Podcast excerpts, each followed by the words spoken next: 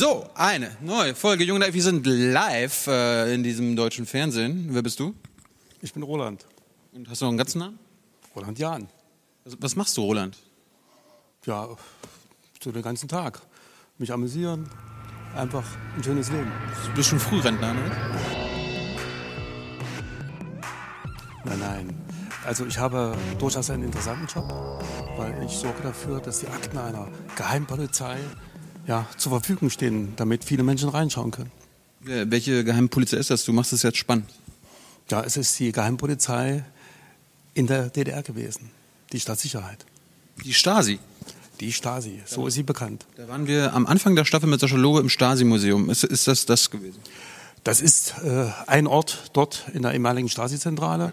Dort ist auch unser Archiv, nämlich das Stasi-Unterlagenarchiv, was dazu dient, dass wir hineinschauen können in die Akten, um begreifen zu können, wie früher die Geheimpolizei Stadtsicherheit gearbeitet hat. Aber das ist ja jetzt 25 Jahre her. Was, interessiert mich das heutzutage noch, wie die, wie die damals gearbeitet haben?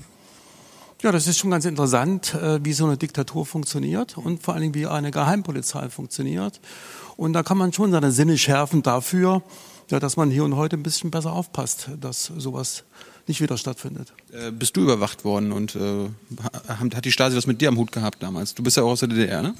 Ich habe die Hälfte meines Lebens in der DDR verbracht und äh, die Stasi hat auch mich überwacht und nicht nur das, sondern sie hat mich auch ins Gefängnis gesperrt. Das zeichnet eine Geheimpolizei aus. Die sammelt nicht nur Informationen, sondern die nutzt die Informationen auch, um die Leute einzusperren. Ja, aber vielleicht aus gutem Grund. Vielleicht warst du irgendwie warst du gefährlich.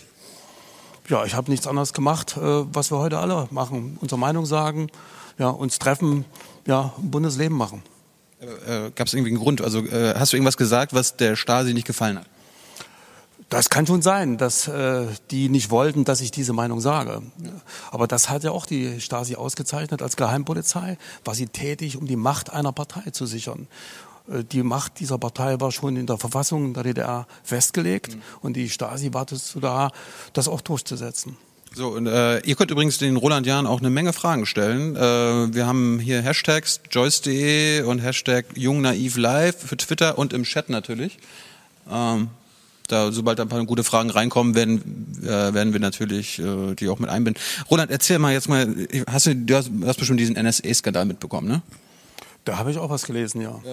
Wie, wie ist das jetzt eigentlich, wenn du jetzt als Leiter einer Behörde, die die Unterlagen eines der damaligen krassesten Geheimdienste der Welt äh, verwaltet, jetzt dass du jetzt weißt, dass du jetzt ja immer noch überwacht und überwacht wirst und alles von einer wahrscheinlich noch krasseren äh, Geheimdienstbehörde. Ja gut, was krasser ist, das ist eine andere Frage. Äh, Es ist ja immer ein subjektives Erlebnis. Äh, Die Frage, ob man sich überwacht fühlt oder nicht. Und wenn Menschen sich überwacht fühlen, dann äh, sollten sie schon mal deutlich sagen, ob sie das gut finden oder nicht. Und in der Hinsicht ist auch natürlich jeder herausgefordert zu sagen, ja, was da die NSA macht, das gefällt mir nicht. Warum sollte uns das nicht gefallen? Ja, das muss jeder selber wissen. Es gibt ja Leute, denen ist das wurscht. Denen ist das wurscht, äh, dass ihre ja, Metadaten gespeichert werden. Du hast keine Fremdwörter benutzt. das gut, kann ich auch darauf verzichten. Nein, es geht ja darum, äh, dass jeder ganz bewusst äh, mit dem umgeht, seinen Daten, die er hat, ob er die ins Netz stellt oder nicht, das sollte sich jeder halt überlegen. Ja, aber ist, ist das nicht auch so ein Ding vielleicht, um, um freier Mensch zu sein?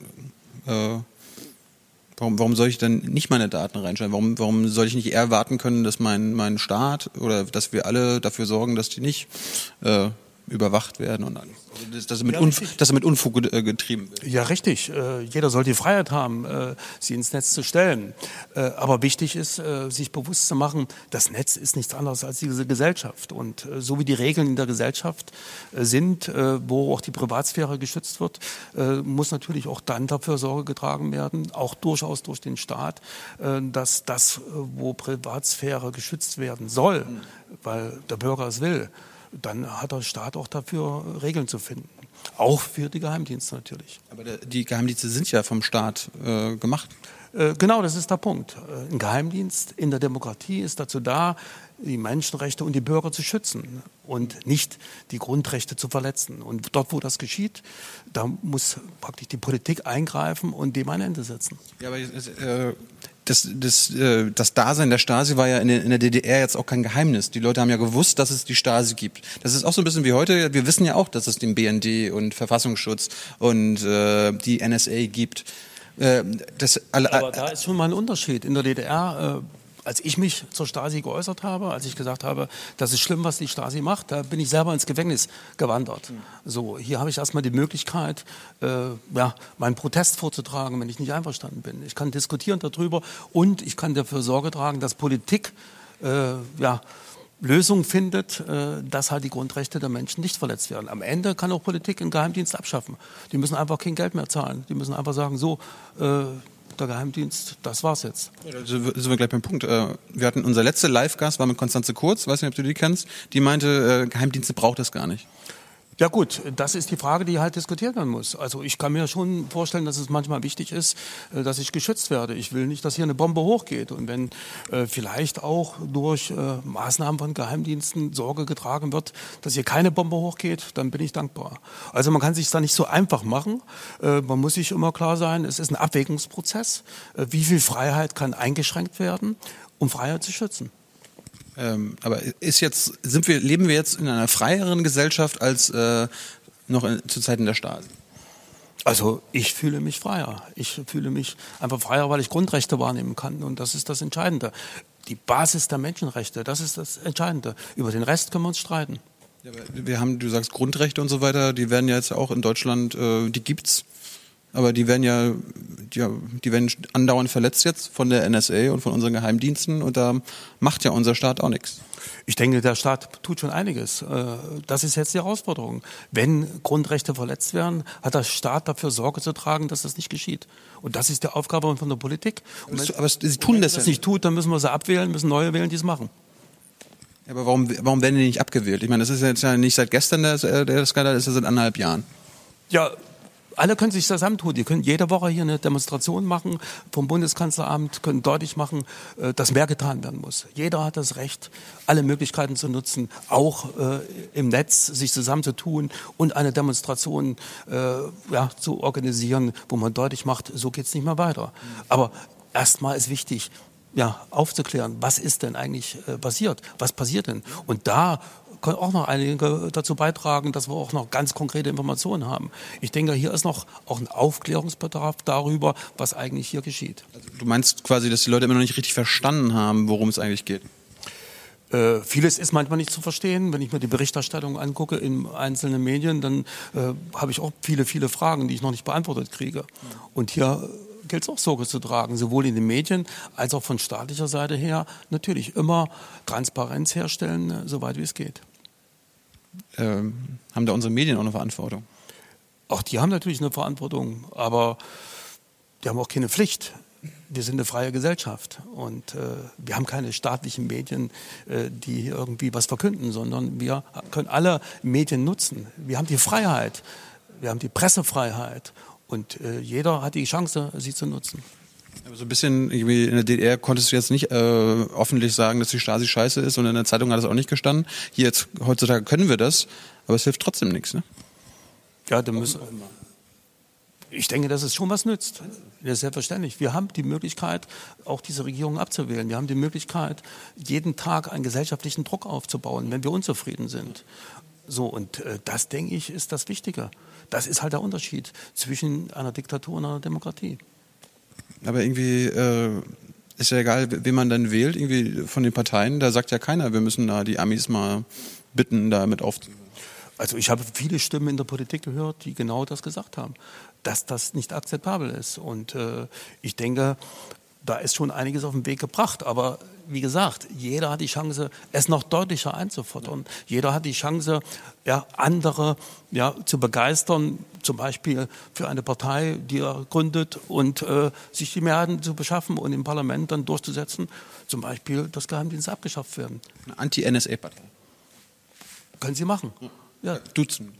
Ja, tu das, tu das. Ja, aber das ist ja die Frage. Wie kann man argumentieren, wie kann man Politik organisieren und wie schafft man Mehrheiten. Und äh, das ist Demokratie.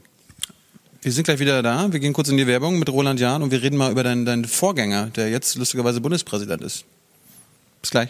So, da sind wir wieder mit Roland Jahn, dem Leiter der Stasi-Unterlagenbehörde. Und der kam gerade aus dem Chat hier die Wasserflasche, wollte wissen, was ist eigentlich so schlimm daran, ausgehorcht zu werden? Ja, das muss jeder für sich selbst wissen. Also ich finde es schon äh, schlimm, wenn ich ausgehorcht werde, weil ich auch Erfahrungen aus der DDR habe, dass sozusagen mit den Informationen, die über mich gesammelt worden sind, dann gearbeitet wurde. Ich auch deswegen ins Gefängnis gekommen bin. Oder äh, dass äh, Leute abgehört worden sind am Telefon und das, was im Telefongespräch gesagt worden ist, ist dann benutzt worden, um gegen sie vorzugehen und sie auch in Haft gekommen sind. Und das ist natürlich jetzt heutzutage nie mehr möglich, oder? Ja, das ist nicht so einfach möglich oder manchmal vielleicht auch gerechtfertigt. Also das ist ja die Frage, äh, was wird mit den Daten gemacht? Zu welchem Zweck werden sie gesammelt? So und äh, natürlich äh, wissen wir, äh, dass hier manches aus dem Ruder gelaufen ist, aber darum geht's ja. Wie können wir verhindern, dass Geheimdienste ja Grundrechte verletzen? Indem man sie abschafft. Auch das ist möglich, aber das muss man sich genau überlegen was haben Sie für einen Zweck und wo helfen Sie uns, in Freiheit zu leben. Und äh, dieser Prozess, der ist ständig im Gange und es ist ein ewiger Abwägungsprozess. Wie viel Freiheit kann man einschränken, um Freiheit zu schützen? Eins bin ich aber sicher, wenn wir die Freiheit für die Sicherheit aufgeben, dann bleibt am Ende beides auf der Strecke.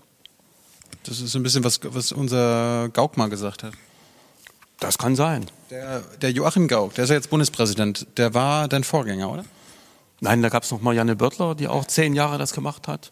Aber Joachim Gauck war sozusagen derjenige, der diese Behörde für die Stasi-Unterlagen aufgebaut hat. Der hat jetzt, der hatte mal vor einer Weile gesagt, diese, äh, das mit NSA ist gar nicht so schlimm, weil die Gesprächsinhalte werden ja nicht in Aktenbänden gespeichert. Ähm, was sagt denn das über unsere Gesellschaft aus, wenn ein ehemaliger Leiter einer Überwachungsbehörde, also Überwachungsunterlagenbehörde, selbst nicht versteht, was heutzutage mit uns passiert durch eine andere Überwachungsbehörde. Also ob was schlimm ist oder nicht, das muss jeder auch subjektiv für sich äh, wahrnehmen. Also äh, jemand, äh, der von der NSA erfasst ist, wenn er das Schlimme empfindet, äh, dann ist das seine Empfindung und die muss man ernst nehmen. Aber, aber, äh, aber da kann man es nicht so einfach abtun. Aber Gauck war doch Leiter dieser Behörde, der muss doch, der muss doch die Stasi, Stasi beschissen gefunden haben. Und warum, warum sagt er, warum, also das, das, also diese Logik muss er da jetzt eigentlich nur weiterführen, oder nicht? Da sagt er sich, ja, Stasi war scheiße, aber die NSA vielleicht gar nicht. Nein, ich denke, dass er auch schon deutliche Worte gefunden hat, auch zu dem, was die NSA betreibt. Und ich bin Meinst du? Ich bin da, da warte ich immer noch. Ja gut, aber ich habe da schon einige deutliche Sätze gehört und ich schätze ihn als jemand, der wirklich für Freiheitsrechte eintritt und das auch deutlich einfordert. Meinst du, äh, Joachim Gauck hat das verstanden, was die NSA macht? Es ist nicht einfach, bei dem ganzen Informationswirrwarr noch den Überblick zu behalten. Deswegen hoffe ich, dass er gut informiert ist, äh, auch durchs Bundespräsidialamt und äh, dadurch auch die richtigen Worte findet, äh, deutlich zu machen, wo die Grenzen erreicht sind. Ich, meine, ich weiß nicht, ob du das Bundespresseamt kennst und die Bundespressekonferenz, da wird ja auch mal oft so ein bisschen Desinformation betrieben. Da wollen die ja gar nicht drüber reden.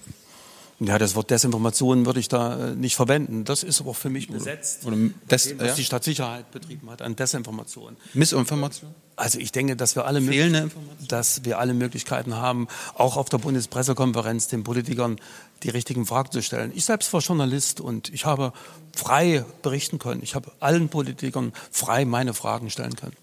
Äh, wir haben, wir haben unsere Twitter-Wall. Können wir den mal anmachen, Paul? Ähm, ja, keine Frage. Schade. Ja, aber die können ja zwischendurch alle auf Twitter gehen. Äh, Mauerfall 89, da können Sie ganz viel nachlesen. Da stellen wir Stasi-Dokumente rein, gerade jetzt zum 25. Jahrestag des Mauerfalls. Und ich glaube, dieser Mauerfall ist doch was gewesen, wo wir bis heute davon zehren, wo wir bis heute alle davon profitieren, dass wir auch gerade hier in Berlin, in dieser Stadt, uns frei bewegen können. Kannst du mal kurz zurückmachen? Da war nämlich der Stefan Schulz, der meint, äh, du siehst überhaupt gar kein kollektives Problem bei geheimdienstlicher Totalüberwachung. Ist das richtig? Natürlich ist es auch für die gesamte Gesellschaft äh, ein Problem, äh, wenn Geheimdienste äh, Grundrechte verletzen. Und in der Hinsicht, äh, denke ich, ist es auch wichtig, dass in der Gesellschaft äh, eine Auseinandersetzung stattfindet. Aber wir haben ja die Debatten, wir haben die Herausforderungen an die Politik, wir haben Untersuchungsausschüsse, wir haben hier viele Möglichkeiten äh, der Demokratie, die genutzt werden. Wenn sie nicht ausreichen, wenn wir feststellen, sie reichen nicht aus zur Aufklärung in dieser Gesellschaft und auch für Veränderung, äh, ja, dann haben wir auch die Möglichkeit, das zu ändern und zu verbessern. Ja, da sind wir an dem Punkt jetzt nicht schon angekommen. Ich meine, wir haben jetzt anderthalb Jahre über den ganzen Kram, was du jetzt gerade völlig richtig gesagt hast, gequatscht und untersucht und so weiter, aber es ist nichts passiert der BND macht genau dasselbe wie vorher, die NSA macht genau dasselbe wie vorher, die Politiker sind immer noch die gleichen. Ja, aber das äh, behauptest du einfach so. Bitte konkret auf den Tisch legen. Nicht einfach immer so davon reden, sondern genau hinschauen, was wird gemacht. Ja, das, das, das, hat Edward Snowden uns äh, gezeigt. Ja, der hat ein paar Dinge benannt und ich denke, bei ein paar Dingen äh, wird sich auch gekümmert. Äh, aber das ist ja der Prozess, der stattfindet. Und wir sind herausgefordert, ihn auch mit zu beschleunigen, durch unsere Diskussion zum Beispiel. Das heißt, wir müssen eigentlich einfach noch mehr quatschen, noch mehr debattieren. Ja, wir können auch einen gesellschaftlichen Druck entwickeln, aber jeder hat die Freiheit dazu. Aber vom Dasitzen und Debattieren langt es vielleicht nicht. Und wer es will, dass es schneller geht, muss die Politik vor sich hertreiben. Wie, wie findest du Leute, die sagen, okay, die, die haben verstanden, äh, was da abgeht und die andere animieren wollen, das auch zu verstehen, damit da irgendwas passiert? Weil du hört sich mir bei dir ein bisschen an, als ob du sagst, jeder soll das selbst entscheiden. Manche, manche wissen vielleicht gar nichts davon. Ja gut, auch da haben wir die Gelegenheit, darüber zu informieren. Aber wir müssen auch den Politikern die Chance lassen, dass sie handeln. Und nicht nur immer nur schreien, ihr müsst jetzt, ihr müsst jetzt, sondern sorgsam damit umgehen, genau hinschauen, was hat was für Auswirkungen. Einfach nur zu sagen, weg die Geheimdienste, da macht man sich zu einfach, sondern genau schauen, sagen, wie können wir das Problem in den Griff kriegen. Schnelle Lösungen sind nicht immer die besten. Gab es das jemals in der Menschheitsgeschichte, dass äh, die Regierenden gesagt äh, oder irgendwie nicht versucht haben zu gucken, was die Bevölkerung macht? Das gab es zum Beispiel in der DDR. Zum Beispiel in der DDR hat sich die Regierung um das Volk wenig gekümmert. Im Endeffekt hat es das in der Propaganda, aber es hat gegen das Volk regiert. Und das ist das Entscheidende. Und das Ende wissen wir. Das, woran, das Volk ist aufgestanden. Woran erkennt, erkennt man das, dass die Regierung gegen das Volk regiert? Ja, indem Menschenrechte verletzt werden. Indem Check, das ist heutzutage auch noch so? Ja? ja, gut, in der DDR war es systematisch. Es war schon angelegt in der Verfassung. Eine Partei hat das Sagen. Ja. Und wir haben ein Strafgesetz gehabt, wo Paragraphen waren, wo Meinungsfreiheit ganz bewusst unterdrückt worden ist mit diesen Paragraphen. Wir haben Zehntausende von politischen Häftlingen gehabt. Das Ganze hat das System. Das ist der entscheidende Unterschied. Äh, erzähl uns mal so ein paar Beispiele, was äh, diese Methoden der Stasi äh, mit den Menschen gemacht haben. Also kann man, kann man diese, diese Auswirkungen quasi auch auf die heutige Zeit packen? Ja klar, es gibt ja viele Mechanismen, da geht es um ja, zwischenmenschliche Beziehungen. Warum ist jemand bereit, seinen Freund zu verraten? Ja, warum gibt er Informationen an die Staatssicherheit? Äh, wie hat die Stasi ihn gekapert? Wie hat sie ihn unter Druck gesetzt? Oder hat sie ihn bestochen mit Geld? Oder hat sie ihn ideologisch überzeugt? All das können wir in den Stasi-Akten erfahren. Wie hat die Stasi gearbeitet? Aber auch das... Äh, System der Angst, was in der DDR funktioniert hat. Ein, ein System der Angst, wo ja, Mechanismen gewirkt haben, dass Menschen sich untergeordnet haben, obwohl sie äh, es gar nicht wollten, äh, so zu handeln. Sie haben sich untergeordnet, weil sie Angst hatten vor Nachteilen in der eigenen beruflichen Karriere oder auch Angst ins Gefängnis zu kommen oder einfach nur Angst äh, vor Nachteilen für die Familie. Leben, leben wir heute, heutzutage nicht auch in einer, in einer Angstgesellschaft? Ich meine, seit dem 11. September wird ja auch immer ständig mit der Terrorangst gespielt. Äh, ist auch teilweise auch die Begründung dafür, dass die Überwachung und so weiter ausgebaut wird. Leben wir nicht heutzutage auch in einer Art Angstgesellschaft? Wir sind herausgefordert, äh, kein System der Angst entstehen zu lassen. Wir müssen auf Gefahren hinweisen, aber wir dürfen nicht sozusagen eine Angst äh, als Grund nehmen, zum Beispiel einen Überwachungsstaat zu installieren. Ja, die Angst vor dem 11. September, vor dass sowas nochmal passiert, darf nicht dazu führen, dass wir hier eine flächendeckende Überwachung in Art und Weise haben, wie es in meinem Polizeistaat üblich ist. Wir dürfen hier nicht die Freiheitsrechte vollkommen aufgeben im Interesse der Sicherheit. Weil dann, kann ich mich nur wiederholen, haben wir am Ende beides nicht mehr. Wann, wann weiß ich dann, wann, ich, wann, wann wir in einem Polizeistaat leben oder in einem, in einem Überwachungsstaat und wann noch nicht? Das ist äh, etwas. Äh, Was Subjektives? Nicht nur, nicht nur. Weil äh, am Ende, wenn wir uns nicht mehr wehren können, wenn wir nicht mehr es umgestalten können, äh, dann äh, ist die Demokratie beschädigt. Und auch der NSDE-Skandal, auch die Geheimdienstdiskussion jetzt ist ein Prüfstein für die Demokratie. Ob man das in den Griff kriegt oder nicht.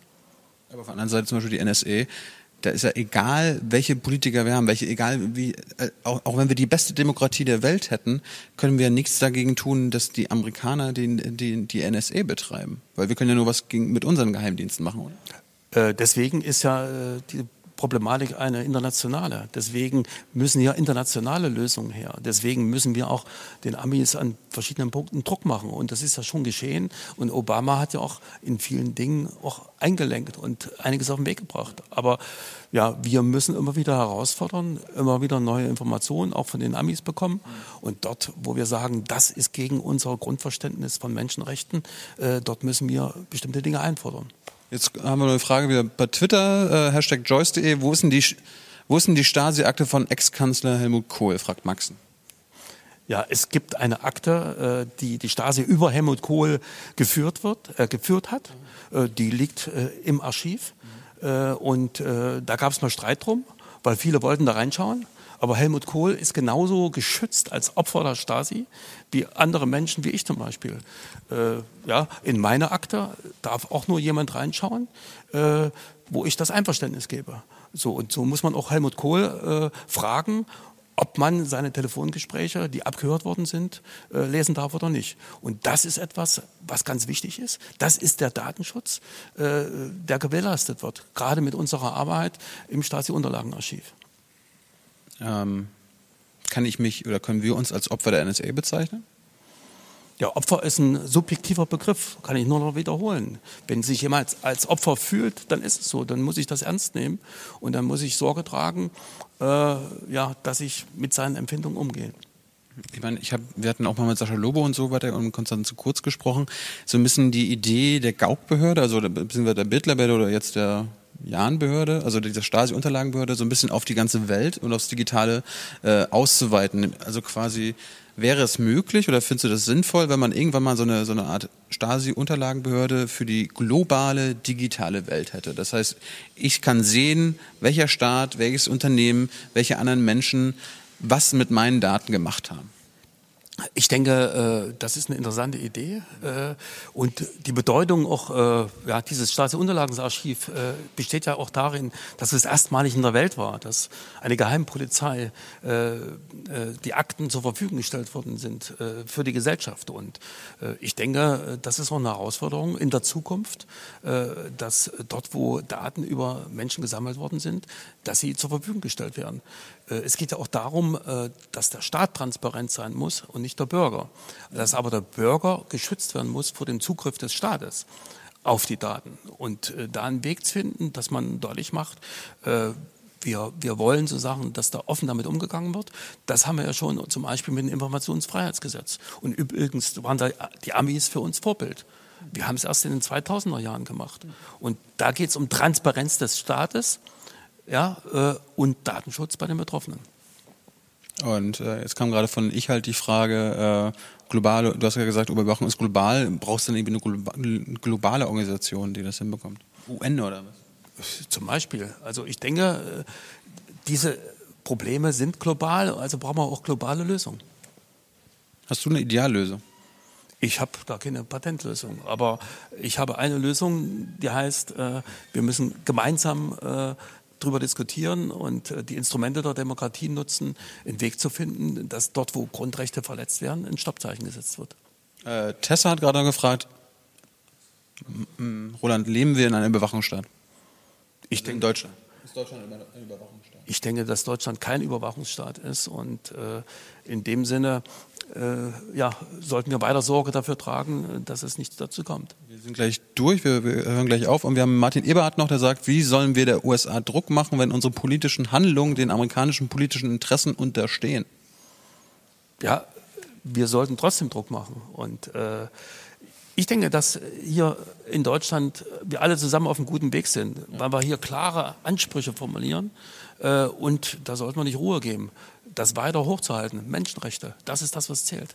Roland, das ist ein schönes Schlusswort. Ich bedanke mich ganz herzlich. Das war jetzt die erste äh, Live-Sendung von Jung Naiv. Wir, wir, machen jetzt in den nächsten fünf Wochen noch, noch äh, jeweils Dienstag 20 Uhr weitere. Drückt uns am Donnerstag beim Fernsehpreis die Daumen. Vielleicht gewinnen wir das Ding hier als beste Informationssendung. Roland, Dankeschön. Danke. Ciao. Bye.